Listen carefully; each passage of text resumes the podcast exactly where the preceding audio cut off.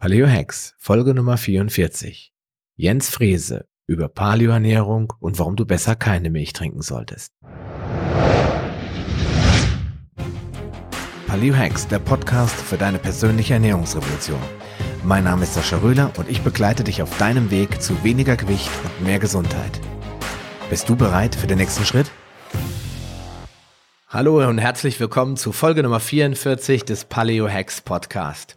Heute freue ich mich, dir einen ganz besonderen Gast vorstellen zu dürfen, nämlich Jens Frese. Er hat mich zum Food Coach und auch zum Paleo Coach ausgebildet und meine Begeisterung für die Paleo Ernährung geweckt. Als ehemaliger Student des weltweit bekannten Begründers der Paleo-Diät, Professor Lauren Cordain aus Fort Collins, lebt der Wahlkölner inzwischen selbst seit über zehn Jahren nach der Paleo-Ernährung oder den Paleo-Prinzipien. Die wissenschaftlichen Erkenntnisse der Paläoanthropologie und evolutionären Medizin wendet der Sport- und Ernährungswissenschaftler nicht nur bei seinen Patienten und Leistungssportlern in seinem Kölner Institut an, sondern betreibt seit einigen Jahren auch eigene Paleo-Studien. Aktuell arbeitet er an seiner Promotion am Institut für Natursport und Ökologie an der Deutschen Sporthochschule. Sein Forschungsthema die Auswirkungen des Paleo-Lifestyles auf den Stoffwechsel des modernen Menschen. In seiner inzwischen 15-jährigen Lehrtätigkeit als wissenschaftlicher Leiter der Deutschen Trainerakademie bildete das Nordlicht bis heute weit über 5000 Trainer und Therapeuten in den Fachgebieten Fitness, Ernährung, Sporternährung, Diabetes, Stress, Immunfitness, Burnout und Motivation aus. Ja, lieber Jens, ich freue mich sehr, dich heute hier in meiner Show begrüßen zu dürfen. Hallo Sascha. Lieber Jens, wir starten immer in so ein Interview mit der wichtigsten Frage. wenn du auf einer Grillparty bist und dich dort keine Menschenseele kennt, aber dich einer anspricht und sagt, du Jens, äh, was machst du eigentlich so beruflich? Was erzählst du dem dann? Also zunächst mal bin ich selten auf einer Grillparty, weil ich kein Grillfleisch esse. Ähm, wenn dem so sein sollte, dann fällt mir die Antwort gar nicht so leicht, weil ich relativ viele Dinge mache, die alle parallel laufen, die alle irgendwas mit Gesundheit, mit Wissenschaft, mit, äh, ja, mit Erkrankungsbildern oder mit Leistungsfähigkeit zu tun haben. Von daher, ich bin sowohl als Coach unterwegs, aber auch als Wissenschaftler und äh, eben sehr stark auch in der Lehrtätigkeit involviert. Eigentlich fast wöchentlich mindestens einen Kurs ähm, in den Themen, die du auch gerade vorgestellt hast, wo ich also Trainer, äh, Therapeuten, Berater aus allen möglichen Fachbereichen unterrichte. Ja, okay. Also bist halt, äh, lässt sich leider nicht in 30 Sekunden erklären, was du eigentlich machst. Würde quasi ein längeres Gespräch werden mit dem Herrn, der dich danach fragt. Ja, genau. okay, du weißt ja, äh, dass ich mich eigentlich erst durch das, die Ausbildung in der DCA angefangen habe, mit der Paleoernährung zu beschäftigen und äh, habe mich aber vorher jahrelang immer gefragt, was ist eigentlich gesunde Ernährung und was kann man darunter verstehen? Und das ist jetzt die Frage auch an dich, was verstehst du denn von gesunder Ernährung oder was sagst du, was ist gesunde Ernährung? Das ist eine spannende Frage. Damit beschäftige ich mich auch ungefähr seit, ich weiß nicht, 20 Jahren. Ähm, hat eigentlich damit begonnen, dass ich vor etwa 20 Jahren am Ende meiner Laufbahn war, was meinen Leistungssport anbelangt. Und ähm, ja, wir haben natürlich alle Fehler der Welt gemacht. Wir haben alles ausprobiert, was irgendwie geht. Und äh, ich hatte immer sehr stark mit Verdauungsstörungen zu tun. Während meiner ganzen Leistungssportzeit, äh, die mich auch im Nachgang stark daran gehindert hat, wahrscheinlich noch die ein oder andere Stufe nach oben zu erklimmen und habe dann eigentlich erst nach meiner Leistungssportkarriere, nach dem Sportstudium angefangen, mich für Ernährung zu interessieren und wenn ich jetzt so die letzten 20 Jahre Revue passieren lasse, dann ist die Frage, die du gestellt hast, gar nicht so einfach zu beantworten. Ähm, wenn ich mal so einen gemeinsamen Nenner finden sollte, würde ich sagen, gesunde Ernährung ist alles, was nicht krank macht. Mhm, das ist okay. für die meisten wahrscheinlich eher etwas un unbefriedigend. Ähm, aber Gesundheit ist ja eigentlich der Normalzustand. Das heißt, wir gehen ja alle von mhm. Gesundheit aus wir sind ja nicht die ganze Zeit normalerweise krank. Mhm. Ja, normal, der Normalzustand ist ja, dass wir eigentlich gesund sind. Von daher alles, was uns jetzt nicht gleich krank macht. Äh, wir morgens mit einer Allergie, mit Schnupfen, mit äh, Halsschmerzen, Mandelentzündung, wie auch immer aufwachen, ist ja per se erstmal gesund. Ähm, von daher unterscheide ich sehr stark zwischen Nahrungsmitteln, die tendenziell unser Immunsystem belasten und Nahrungsmitteln, die das nicht tun. Hm. Ja gut, das ist äh, wichtiger Aspekt, weil die äh, nächste Frage wäre nämlich auch gleich, was sind denn die Probleme der modernen Ernährung? Ja, weil das bringt mich auf diese Frage, okay, wenn die Nahrungsmittel, die uns jetzt nicht krank machen, ja das Problem nicht sind, welche machen uns denn dann krank oder wie kann der Mensch dann erkennen, aha, das macht mich eventuell krank? Ja, ist natürlich ein weites Feld. Dann bräuchten wir jetzt vielleicht äh, vier Stunden, um da so uns anzunähern. Ähm, aber wir können uns ja vielleicht auf die Formel einigen, dass all die Nahrungsinhaltsstoffe, wo wir wissen, dass sie das Immunsystem des Menschen belasten und auch äh, Symptome verursachen. Und das sind eben sehr viele na neue Nahrungsmittel, also Nahrungsmittel, die wir evolutionär erst seit, ja, seit vielleicht 150 Jahren, manche auch erst seit ein paar tausend Jahren kennen ähm, auf die wir evolutionär oder genetisch besser gesagt noch gar keine Antwort haben, ähm, die unser Immunsystem eben vor Aufgaben stellen, wo das Immunsystem nur sehr, sehr alte Strategien äh, für hat, nämlich zum Beispiel die älteste Strategie des Immunsystems ist Entzündung. Mhm. Und fast alle Zivilisationserkrankungen, ob das jetzt Autoimmunerkrankungen sind, ob das Herz-Kreislauf-Erkrankungen sind, eigentlich haben alle irgendwo was mit dem Thema Entzündung zu tun. Mhm. Und Entzündung ist ein Thema, was natürlich durch viele Lifestyle-Faktoren getriggert wird. Da ist Ernährung jetzt ein Teil. Aber es kann natürlich auch das Thema sein, das haben wir bei Leistungssportlern, dass Leistungssportler zu viel Sport treiben. Also ja. Übertraining. Genau dass man also sein Immunsystem extrem dadurch belastet, dass man pausenlos trainiert und sich überlastet. Und ähm, ja, bei Leistungssportlern häufig dann das Thema der Regeneration kommt. Das ist jetzt für den Otto-Normalverbraucher natürlich nicht so wichtig. Der muss erstmal ins Tun kommen, überhaupt bei, Sport zu treiben. Genau, bei dem ist genau das andere Extrem. Der belastet sich viel zu wenig.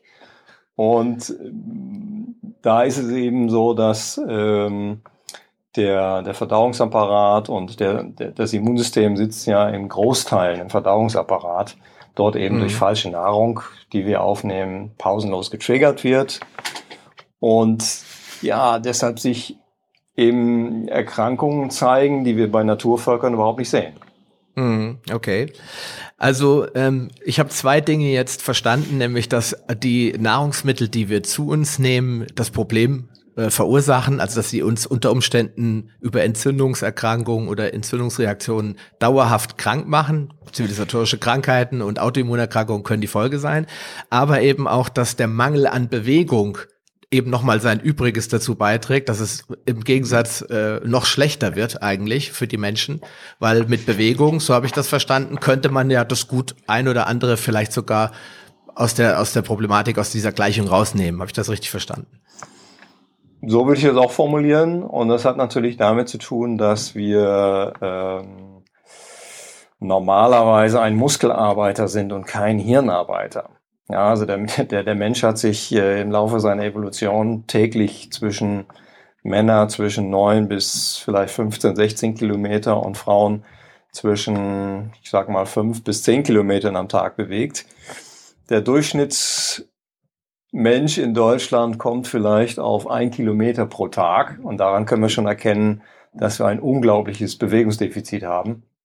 Mhm. Ähm, was, ja, was die, die, die Grundlage ist für viele Erkrankungen, die dann wiederum mit unserem Übermaß an Ernährung zu tun haben. Also denken wir zum Beispiel an Insulinresistenz, denken wir an äh, Diabetes und an all diese metabolischen Erkrankungen, die natürlich alle im Zusammenspiel von Bewegungsmangel und hochglykämischer Ernährung zu sehen sind. Mhm. Denn wenn, würden wir unsere Muskulatur belasten, wie das Leistungssportler machen, dann wäre das Thema mit, der Hochglyk mit den hochglykämischen Nahrungsmitteln äh, weniger ein Problem. Weil mhm. Muskulatur ja der einzige ja das einzige Organ ist, was wir äh, so tunen können, dass es unglaublich viel dieser, dieser zuckerreichen Nahrung auch absorbieren kann. Hm, hm. Ja, da haben wir also dann zwei Probleme schon eingegrenzt. Einmal die äh, falschen Nahrungsmittel, äh, dann vielleicht zu viel von bestimmten Makronährstoffen und dann noch der Bewegungsmangel und schon haben wir einen fiesen Cocktail, der uns dauerhaft krank macht. So sieht's aus. So sieht's aus. Kommt noch ähm, ein Faktor dazu, der, der in dem Zusammenhang unheimlich wichtig ist. Und das ist das Thema Stress. Hm. Ja, den dürfen wir dabei nicht vergessen, denn wenn wir das jetzt vergleichen, Naturvölker und äh, was machen wir in unserer modernen Büroumgebung? Die Natur hat ja eigentlich vorgesehen, dass Stress kurz, etwas Kurzfristiges ist. Ja, Stress dient mhm. dazu, dass wir wegrennen, dass wir äh, kämpfen oder dass wir kurzfristige Lösungen für gefährliche Situationen finden. Mhm. So, wenn wir an unsere heutigen Gefahrenquellen denken, dann sind die häufig chronischer Natur. Das heißt, wir haben Hypotheken, wir haben Jobstress, wir haben Stress in der Partnerschaft. Also wir haben Themen, sozial, soziale Themen, wo wir den Stress nicht mehr wirklich abschalten können. Und Stress erfordert eben einen sehr hohen Energiebedarf. Und der wird dann häufig durch eben sehr zuckerreiche Nahrung gedeckt. So haben wir also, wie du sagst, einen ganz fiesen Cocktail zwischen ja, diesen Stressfaktoren, die uns umgeben, die diesen hohen Energiebedarf erfordern und dann mhm. gleichzeitig unsere Neigung dazu, eben sehr viele Süßigkeiten und äh, industriell verpackte hochglykämische Nahrungsmittel zu essen, die uns dann wiederum auch daran hindern, dass wir überhaupt noch in Bewegung kommen. Mhm. Weil sie uns eher müde machen und keine Lust äh, auf Sport machen. genau, denn wenn man das evolutionär sieht, dann, dann ist der der, der biologische Impuls, uns zu bewegen, ist ja der, dass wir auf Nahrungssuche gehen sollen. So, mhm. wenn du aber pausenlos in deine äh, Büroschatulle greifst, ja, und immer Haribo und Twix und Bounty findest, ja, dann gibt es natürlich gehirnseitig überhaupt gar keinen Auftrag mehr, sich zu bewegen. Ja, ja ich habe das jetzt, äh, wir hatten jetzt ein, ich hatte jetzt ein Interview, das, Entschuldigung, dass ich da kurz reinfahre, mit der Yvonne Reichelt die ist Wildfit Coach und die hat mir erzählt, wir Menschen sind ja auch Energiekonservierer. Wir wollen ja nichts tun, wenn wir nicht müssen. Und das ist, glaube ich, das wichtige Stichwort. Ne? Ja, das kommt aus, die, aus, aus der Situation heraus, dass wir, wie hat der Kardiologe, ähm, Sekunde, wie hat ein US-Kardiologe US gesagt, dass wir 99,5 Prozent unserer gesamten Existenz als Homo sapiens mhm. tendenziell eher im Nahrungsmangel gelebt haben. Ja. So, und erst seit kurzer Zeit haben wir diesen Nahrungsüberfluss. Und das hat natürlich mit unserem genetischen Erbe, unserem evolutionären Erbe eigentlich nichts zu tun, denn Nahrungsüberfluss ist eigentlich nicht vorgesehen. Wir können wunderbar mit Nahrungsmangel äh, leben, aber wir können offensichtlich sehr, sehr schlecht mit Überfluss leben. Ja, das ist ja das, was ich auch immer sage, wenn die Leute mich fragen, was können sie als erstes tun, um ein bisschen was für ihre Figur zu erreichen, sage ich immer, ist einfach mal nicht dreimal, vier, fünf, sechsmal, achtmal am Tag, sondern vielleicht eben nur noch zweimal, ja. Und äh, gewöhnt deinen Körper mal daran, dass es nicht immer und jederzeit überall Essen gibt. Genau, und das ist ja auch ein wichtiger Aspekt bei der ganzen Paleo-Idee, dass, äh, wenn, wenn man sich die Kulturen der, der Welt früher und heute anschaut, dann sind in vielen Kulturen äh, gibt es die drei, drei Tagesmahlzeitenregel. Mhm. Morgens, mittags, abends. Und die haben wir in den letzten, ja, vielleicht 25 Jahren haben wir die komplett verlassen. Mhm. Also zu meiner Kindheit war das noch so, dass es üblich war, dass man morgens, mittags und abends gegessen hat. Und inzwischen isst man rund um die Uhr. Und das führt natürlich dazu, dass wir metabolische Probleme kriegen müssen. Ja klar, logisch. Der Körper ist ja nur noch am Verdauen. Ne? Genau, genau. Er, er, er versucht eigentlich die ganze Zeit, die Energie, die in die Blutbahn kommt, eigentlich nur noch wegzupacken. Dafür ist das einzige Hormon, was die Evolution oder im, wir im Laufe der Evolution ge, gebildet oder entwickelt haben, das Insulin, zuständig. Und das sehen wir ja, dass wenn Menschen mit Mitte 40, Ende 40 Probleme bekommen mit äh, also metabolische Störungen bekommen, dass dann es immer ein Problem des Insulins ist. Mhm. Ja, denn wir haben vier, fünf Hormone, die unseren Blutzuckerspiegel anheben können. Wir haben aber nur eins, was es senken kann. Mhm. Und das zeigt schon diesen Mismatch, den wir in, in der Paleo-Welt immer beschreiben, diesen Mismatch zwischen unserer modernen Umwelt und dem, wo wir eigentlich herkommen. Ja gut, das liegt da wahrscheinlich auch daran, dass es zur Zeit unserer äh, paläolithischen Vorfahren wenig Blutzucker steigernde, also hochglykämische Lebensmittel gab und der Evolution, äh, evolutionstechnisch gar nicht notwendig war, jetzt da drei oder vier äh, Mechanismen zu haben, die den Blutzucker senken. Ja, das hat zum einen natürlich mit, äh, mit, mit Feuer zu tun. Also es gibt ja unterschiedliche Quellen, die sagen, ja, so Feuer können wir vielleicht seit 1,5 Millionen Jahren ähm, äh, legen sozusagen und, und können damit unsere Nahrung kochen. Und nur wenn wir die Nahrung kochen, werden viele Kohlenhydrate in zum Beispiel Wurzelgemüse etc. werden frei und überhaupt verfügbar. Hm. Und man kann sich sicherlich vorstellen, dass äh, der, der paläolithische Mensch, der Steinzeitmensch, äh, sicher nicht fünfmal am Tag zum Herd gelaufen ist und hat sich irgendwas gekocht. Hm. Ja. Da war der Aufwand eben einfach zu groß. Allein der, der, genau, der Aufwand, um überhaupt ein Feuer zu machen, war wahrscheinlich so riesengroß, dass man es vielleicht maximal einmal am Tag hinbekommen hat. Ja. So dass die Menschen sehr, sehr viele Pflanzen gesammelt haben, diese Pflanzen gegessen haben, aber dadurch, dass äh, diese Pflanzen nicht gekocht sind, eben die Kohlenhydrate als Ballaststoffe genutzt wurden mhm. und weniger als Energiequelle. Mhm. Ja, das ist genau das, was wir heute sehen. Wir essen viel zu wenig Ballaststoffe und haben viel zu äh, hohe Dichte in unserer Nahrung. Ja, genau. Das ist auch das, was ich immer wieder sage, weil wir jetzt mittlerweile ja eine Kohlenhydratmenge zu uns nehmen können, ohne uns dabei nur irgendwie anstrengen zu müssen, die, auf die unser Körper einfach gar nicht programmiert ist oder eingestellt ist. Ne? Genau, weil wenn man sich das in der Natur anguckt, dann muss er nur mal ein paar Tage durch die Wildnis laufen, wenn man die noch findet. Genau. Ähm, dann sieht man, wie schwer das ist, an Kohlenhydrate zu kommen. Natürlich kann man sehr viele Pflanzen essen, die bestehen ja in der Hauptsache aus Kohlenhydraten. Aber mhm. diese, diese Verfügbarkeit von Glucose und Fructose, die ist natürlich unglaublich schwierig, wenn man diese Pflanzen nicht kocht. Und die einzige wirklich hochglykämische Nahrungsquelle ist Honig. Mhm. Und wenn man sich die Naturvölker anguckt, wie schwer das ist für die, an Honig zu kommen, dann mhm. äh, versteht man auch, wie selten wir das eigentlich gegessen haben. Ja. Und versteht man wahrscheinlich auch, warum die danach nichts mehr gemacht haben, außer sich sämtlichen Honig reinzufahren, den sie gekriegt haben. Genau. Und dann versteht man auch, warum Amazonas-Indianer oder Kalahari-San oder die Hadza in Tansania, wenn die mal die Möglichkeit haben, Honig zu finden oder an Honig zu kommen, dann lassen die alles stehen und liegen. Die klettern drei Meter hohe Bäume hoch, um an diese Honigwaben zu kommen. Hm. Ja, und, und dann verstehen Mütter auch, warum Kinder so geil auf Süßigkeiten sind. Denn ja, Kinder wissen klar. ja noch nichts darüber, was Fructose in meinem Körper macht, in meiner Leber macht. Die wissen noch nichts darüber, was Glucose ist. Also sie orientieren sich an Instinkten. Und der Instinkt ist nun mal sehr, sehr stark gepolt auf Kohlenhydrate, wenn sie verfügbar sind. Ja, das heißt, wir müssen da auch was am Mindset tun.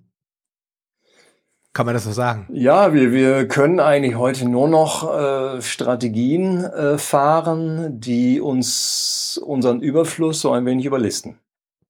Also mit anderen Worten, kauf die Dinge nicht ein, sorg dafür, dass dein äh, Discounter nicht gleich um die Ecke ist, dass du nicht abends um 22 Uhr auch noch einkaufen kannst. Oder die Tankstelle, ne? Oder die Tankstelle, ja. Und dafür, wir haben natürlich dafür gesorgt, dass wir diese Optionen immer haben. Deshalb, mhm. wenn wenn dieser, wenn, wenn wir vom, vom Fernseher sitzen und dieser, äh, ja, die, dieser, dieses Sugar Craving durchkommt und wir finden nichts im Keller oder in der Schublade, dann, dann haben wir immer noch die Möglichkeit, zur Tankstelle zu fahren. Und das ist natürlich fatal. Ja, wenn dann nicht die Faulheit überwiegt. und man dann gar nicht losfährt, was genau, ach, das da stellt sich dann immer die Frage, ne, ist, äh, bin ich bereit, diesen Bewegungsaufwand zu treiben? Ja. der natürlich inzwischen auch auf, über viele Apps und Telefon und so weiter lösbar ist. Ja, das stimmt schon, ja.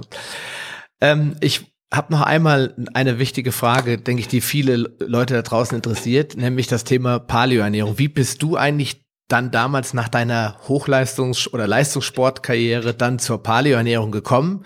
Und äh, was ist für dich so das Wichtige oder was spielt die große Rolle bei der Paleoernährung? Warum ist die so geeignet, sich gesünder zu ernähren? Also ich hatte damals, als ich so am Ende meiner Laufbahn war, das war so 3,34, ähm, dort hatte ich Dermatitis und ich hatte große Probleme im Magen-Darm-Trakt. Und ich habe mir dann gedacht, dass die frittierten Kalamaris an der Sporthochschule vielleicht nicht mehr ganz das Richtige sind. Und habe hab dann verzweifelt nach irgendeiner anderen Alternative gesucht. Und bin dann logischerweise, wie das vielen auch so geht, dann auf Vollkorn gekommen. Habe gedacht, Vollkorn ist natürlich besser als Weißmehl. Ähm, ich habe versucht, äh, die Öle auszutauschen und so weiter. Hat aber nicht wirklich zum Erfolg geführt. Und bin dann ganz tief in die Ernährung hineingegangen und bin irgendwann auf einen Herrn gestoßen, der hieß Dr. Bram van Dam. Und ich saß mhm. irgendwo auf einer Veranstaltung in der Fitnessbranche. Und da kam dieser Mann ins, in den Raum und äh, philosophierte über Steinzeit und über Paleo. Ich hatte das Wort noch nie gehört vorher. Okay. Und dachte nach acht Stunden, hey, cool, das hört sich mal richtig logisch an und es hört sich auch mal richtig nachvollziehbar an. Und dann habe ich angefangen, sämtliche Bücher, sämtliche Artikel von Connor Eaton, von Cordain zu lesen.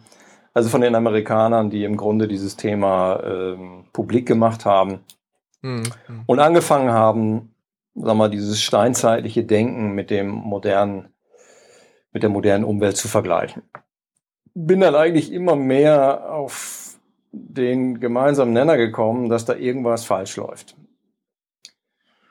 Hab diverse Sachen natürlich dann ausprobiert und ähm, hatte dann irgendwann das Glück, nachdem ich noch ein zweites Studium absolviert habe, dann den Professor Lauren Cordain auch selber kennenzulernen und habe ihn in der Mittagspause angesprochen, ob es denn sein Buch auch schon in Deutsch geben würde.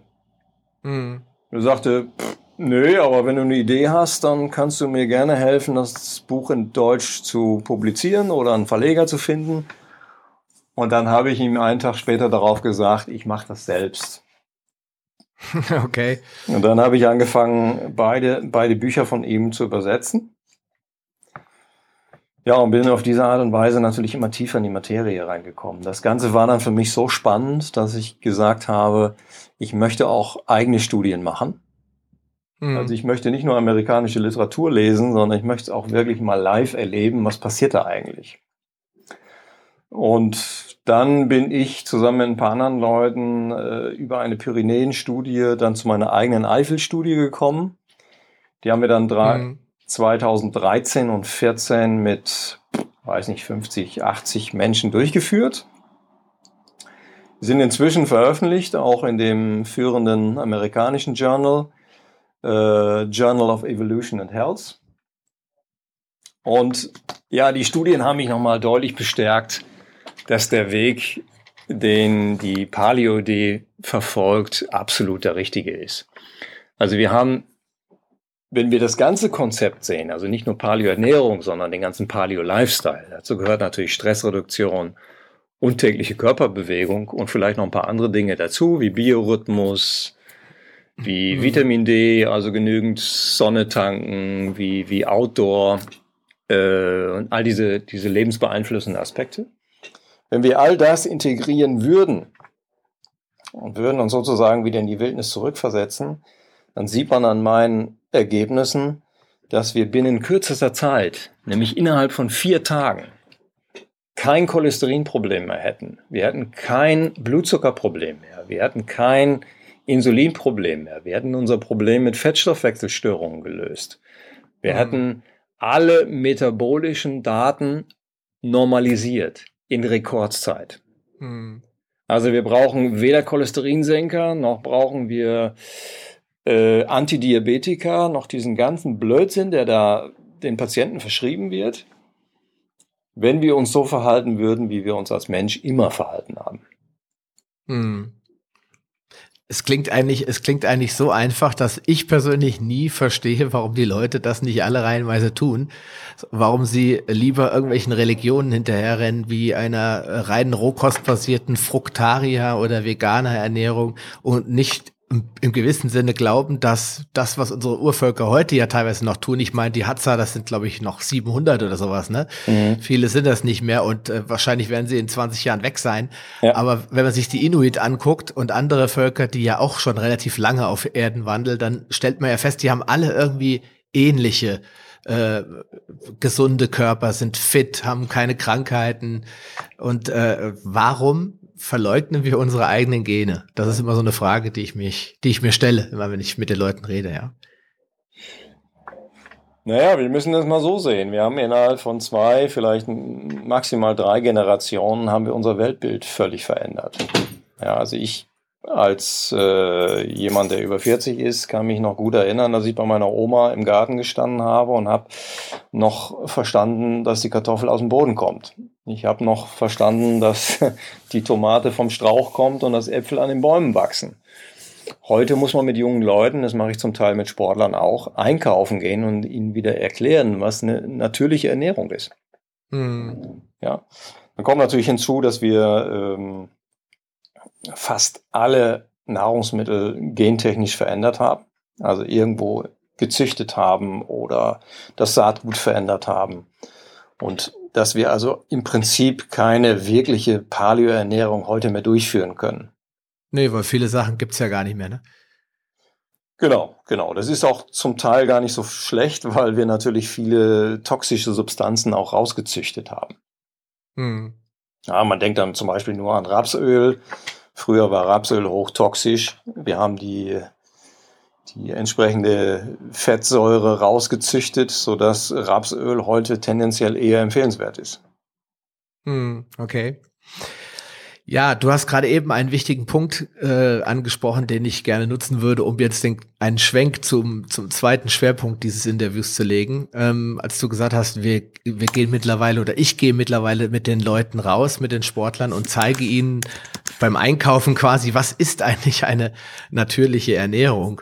Und da ist die große Frage, welche Rolle spielt denn Milch in der heutigen Ernährung? Gehört die in deinen Augen zu den natürlichen, artgerechten Nahrungsmitteln? Du kennst meine Meinung dazu. Ja, genau, aber die Leute da draußen nicht. ich habe mehrere Vorträge darüber gehalten. Äh, ich bin wahrscheinlich einer derjenigen, der sich mit dem Thema Milch am meisten auseinandersetzt. Ähm, ich war selber sehr starker Milchtrinker und bin natürlich auch geprägt durch die Glaubenssätze meiner Eltern, meiner Oma und so weiter, dass Milch ein unglaublich wertvolles Nahrungsmittel ist. Mhm. Kann mich aber auch noch erinnern, dass meine Oma mich immer mit einer Milchkanne losgeschickt hat und dass wir überhaupt keine Tetrapacks kannten, bis ich vielleicht, weiß ich nicht, 12, 14 Jahre alt war. Und bis dahin haben wir eigentlich nur Rohmilch getrunken oder Rohmilchprodukte aufgenommen. Hm. Ja, das haben wir aber auch nicht in Massen getan. Also wir haben uns jetzt nicht einen Milchshake reingezogen mit einem halben Liter äh, hocherhitzte Milch, sondern das war Rohmilch, wo wir dann die, äh, den Rahmen abgeschöpft haben, um aus Friesentee zu trinken. Das haben wir dann vielleicht zweimal am Tag gemacht. Ja, aber wir haben nicht diese Riesenmengen an Milchprodukten, die heute konsumiert werden, hm. gegessen und getrunken. Das ist eine Erfindung der Neuzeit. Das machen wir seit vielleicht 30, 40 Jahren. Auch meine Großmutter hat damals noch angefangen, Tetrapacks einzukaufen. Also das war so die letzte Generation, die eigentlich Milch nie wirklich als Grundnahrungsmittel gekannt hat. Und dann sehen wir mhm. auch, dass Milch ja bis vor vielleicht 50, 60, 80 Jahren überhaupt gar kein Thema war in der menschlichen äh, Ernährung. Denn bis, ähm, lass mich mal ganz kurz schauen, bis 1930, äh, mhm. ja, als das Milchgesetz erlassen wurde, haben, Mil haben Menschen deshalb schon sehr wenig Milch getrunken, weil Milch natürlich hoch keimbelastet ist. Mhm. Ja, und dann ist 1930 durch das Milchgesetz ist dann die, die Pasteurisierung ins Spiel gekommen. Das heißt, äh, Milch musste äh, erhitzt werden um zu, zur Keimtötung und äh, das wurde dann zur Pflicht. Und das hat eigentlich erst die Tür geöffnet, dass man dann industriell Milch in hohen Mengen erzeugt hat. Mhm. Vorher, das habe ich auch in dem Buch von Maria Rollinger gelesen, war ja das auch schwierig, weil die Kühe auch nicht so viel Milch gegeben haben und der, äh, der, ich sag mal, Quotient, mir fällt jetzt kein anderes Wort, aber das, was du aus der Milch rausholen mhm. konntest, das Wichtigste war für die Leute ja das Fett, die Butter. Das war ja, ja. viel zu gering. Die brauchten ja, ich glaube, die drei- bis vierfache Menge, die wir heute an Milch brauchen, um einen, einen Pfund Butter zu erzeugen. Das hat die Leute vielleicht auch Absolut. davon abgehalten, Genau, das jetzt in riesigen Massen zu produzieren, weil es einfach zu wertvoll war, ne? Genau, genau. Und Fett ist ja nun mal ein sehr, sehr wertvolles äh, Nahrungsmittel und Gesch Geschmacksstoff. Von daher waren wir natürlich immer heiß auf das Fett, aber nicht mhm. auf den Rest. Ja, okay. Wenn man sich, Klar. wenn man sich ein bisschen die Entwicklung der, der Milchkuhleistung anschaut, ja, dann ist das natürlich ein Drama. Wir haben Erst in den 90er Jahren wurde das bovine Somatotropin erfunden, übrigens von der Firma Monsanto, die wir, die gerade von Bayer gekauft wird. Mhm. Ähm, und seitdem geht nochmal extrem die Milchkuhleistung nach oben. Das heißt, was wir da dort betreiben, ist eigentlich äh, legalisiertes Doping mhm. für Tiere. Und die Menschen haben überhaupt keine Ahnung, was sie dort überhaupt konsumieren. So, das war es jetzt erstmal mit dem ersten Teil des Interviews mit Jens Frese. Und äh, jetzt wird's richtig spannend, denn in Teil zwei werden wir uns äh, weiter über die Milch und die negativen Folgen für deine Ernährung unterhalten. Also bleib dran, beziehungsweise schalt morgen wieder ein. Ich freue mich, wenn du wieder dabei bist. Bis dahin, ciao. Schön, dass du dran geblieben bist. Auf paleohacks.com findest du weitere nützliche Informationen, die dir helfen, deine Ziele zu erreichen zum Beispiel Rezepte, Buchtipps und vieles mehr. Wenn dir dieser Podcast gefallen hat und du etwas für dich mitnehmen konntest, dann erzähle deinen Freunden davon und leite ihnen den Link zum Podcast weiter.